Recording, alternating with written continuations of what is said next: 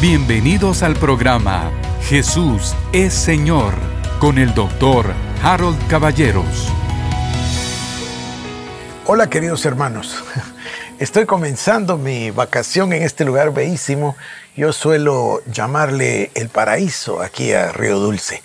Realmente es una cosa bellísima. Pero bueno, vamos a lo, a lo importante. Que la paz de Dios gobierne su corazón y que el Dios Todopoderoso guarde su vida con gracia y con paz. Yo quisiera insistir el día de hoy, eh, o tal vez la palabra correcta no es insistir, sino que enfocar de otra parte el mensaje que intenté iniciar el domingo. No llegué, le cuento que no pude ni siquiera terminar la introducción, pero estoy tan motivado porque todos nosotros podamos comprender lo que Cristo hizo en el Calvario, que no menospreciemos un sacrificio tan grande, tan maravilloso, sino que al contrario, que aprendamos, que crezcamos en el conocimiento de Él, que podamos dejar el estado de niñez espiritual y podamos realmente crecer en Cristo. Bueno, para ello yo he tratado de ilustrarles que recibimos una nueva naturaleza que sustituyó a la naturaleza pecaminosa. Ahora somos una nueva creación, una nueva criatura, o como dice una versión en inglés, una nueva especie. Es maravilloso. Esto trajo a nuestro corazón el amor que no se conocía en el tiempo de los griegos, que no se conocía en el tiempo de la literatura griega, sino que lo trajo Cristo. Ese amor incondicional que se llama el amor ágape. Esto es la naturaleza de Dios, porque Dios es amor y Dios es amor ágape.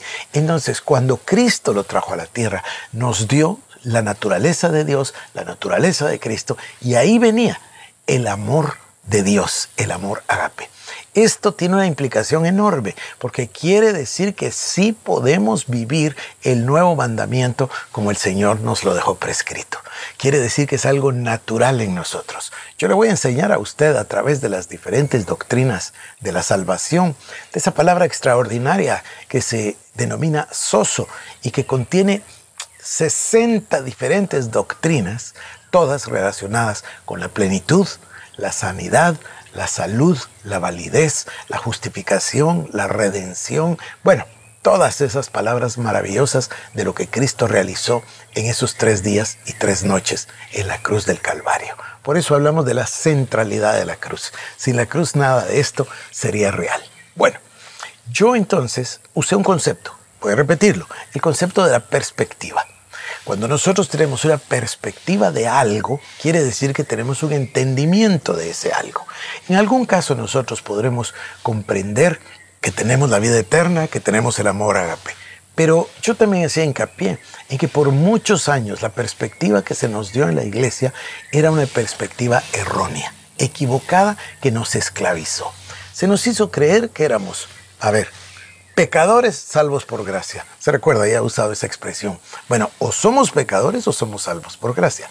La realidad o la verdad bíblica, lo que estaría correcto sería decir, éramos pecadores con una naturaleza pecaminosa, condenados a la muerte eterna, hasta que la gracia y el amor incondicional de Dios vino y nos salvó por gracia, por Cristo, por la fe, por la palabra. Esa, esa es la realidad y nos dio esta nueva naturaleza. Y dentro de esta nueva naturaleza hay una palabra que es la palabra clave. Posiblemente sea de las palabras más importantes que existen. Es la palabra justicia o justificación. Fíjese, dice que fuimos justificados por gracia. Dice que el que no conoció pecado fue hecho pecado para que usted y yo fuésemos hechos la justicia de Dios. Mire, si no hubiera justicia, ¿Para qué, habría, ¿Para qué habría nuevo nacimiento si no fuéramos justificados de la vida anterior y de la naturaleza pecaminosa? Ahora, ¿qué quiere decir justificación? Justificación es el derecho de poder pararse delante de Dios sin complejo de inferioridad, sin culpa y sin condenación. Por eso dice la palabra en Romanos, no hay ninguna condenación para los que están en Cristo Jesús, los que andan conforme al Espíritu y no conforme a la carne. Cristo Jesús nos reconcilió con Dios. El Señor nos llevó, mire, el hombre viejo quedó colgado en la cruz del Calvario. El acta de decretos que nos era contraria quedó colgada en la cruz del Calvario. El Señor venció al enemigo, lo derrotó, lo despojó y lo exhibió públicamente. Y a nosotros nos hizo la justicia de Dios y nos llevó con Él a sentarnos en los lugares celestiales. Y Efesios 1.3 dice, y nos bendijo con toda bendición espiritual en esos lugares celestiales. Entonces estamos sentados con Cristo en los lugares celestiales a la diestra de la majestad de Dios. Cristo está sentado con el Padre. Cristo Jesús, dice el libro de Hebreos, fue él mismo al santuario, no hecho de manos, sino al cielo, a rociar su sangre sobre el propiciatorio y cumplir el sacrificio de nuestra salvación de una vez para siempre. Este de una vez para siempre obviamente se refiere a que en el Antiguo Testamento, pues el sumo sacerdote entraba una vez al año. En cambio, Cristo no fue al tabernáculo hecho por manos humanas, sino que fue al cielo mismo. Y, a ver, voy a usar esta palabra, satisfizo todas las demandas de la justicia celestial. Y Cristo nos redimió y nos salvó. E, esto es una cosa extraordinaria, pero es una perspectiva, es la perspectiva bíblica, eso es lo que dice la Biblia, nacimos de nuevo, somos una nueva criatura, todas las cosas viejas pasaron y aquí que todas son hechas nuevas. Esa es la verdadera realidad. Nos pintaron una cosa extraña donde éramos mitad salvos, mitad santos, pero mitad perdidos y también mitad con la carne y mitad pecadores. Entonces, eh, la verdad es que nos arruinaron la mente. ¿Y qué es lo que se consiguió el diablo? Porque fue el diablo. El diablo es padre de mentira, no hay verdad en él. ¿Qué es lo que consiguió? Consiguió que nosotros fuésemos una iglesia con un complejo, a ver, con un sentido de condenación, con una conciencia de pecado y con un complejo de inferioridad. Entonces, así no se va a poder orar, Así no se va a poder tener comunión con Dios, así no vamos a entrar confiadamente al trono de la gracia, porque siempre estamos con ese complejo de que no hemos hecho todo lo que debiéramos hacer. Es posible, es posible que no hayamos hecho todo y es posible que todavía nos falte caminar. Pero el sacrificio de Cristo fue completo. Nosotros estamos en Cristo. Somos el cuerpo. Él es la cabeza. Tenemos que entender eso y cambiar nuestra perspectiva. Cuando cambiamos nuestra perspectiva, nos vamos a convertir verdaderamente en un gigante, en un verdugo del diablo, en alguien que entra confiadamente al trono de la gracia.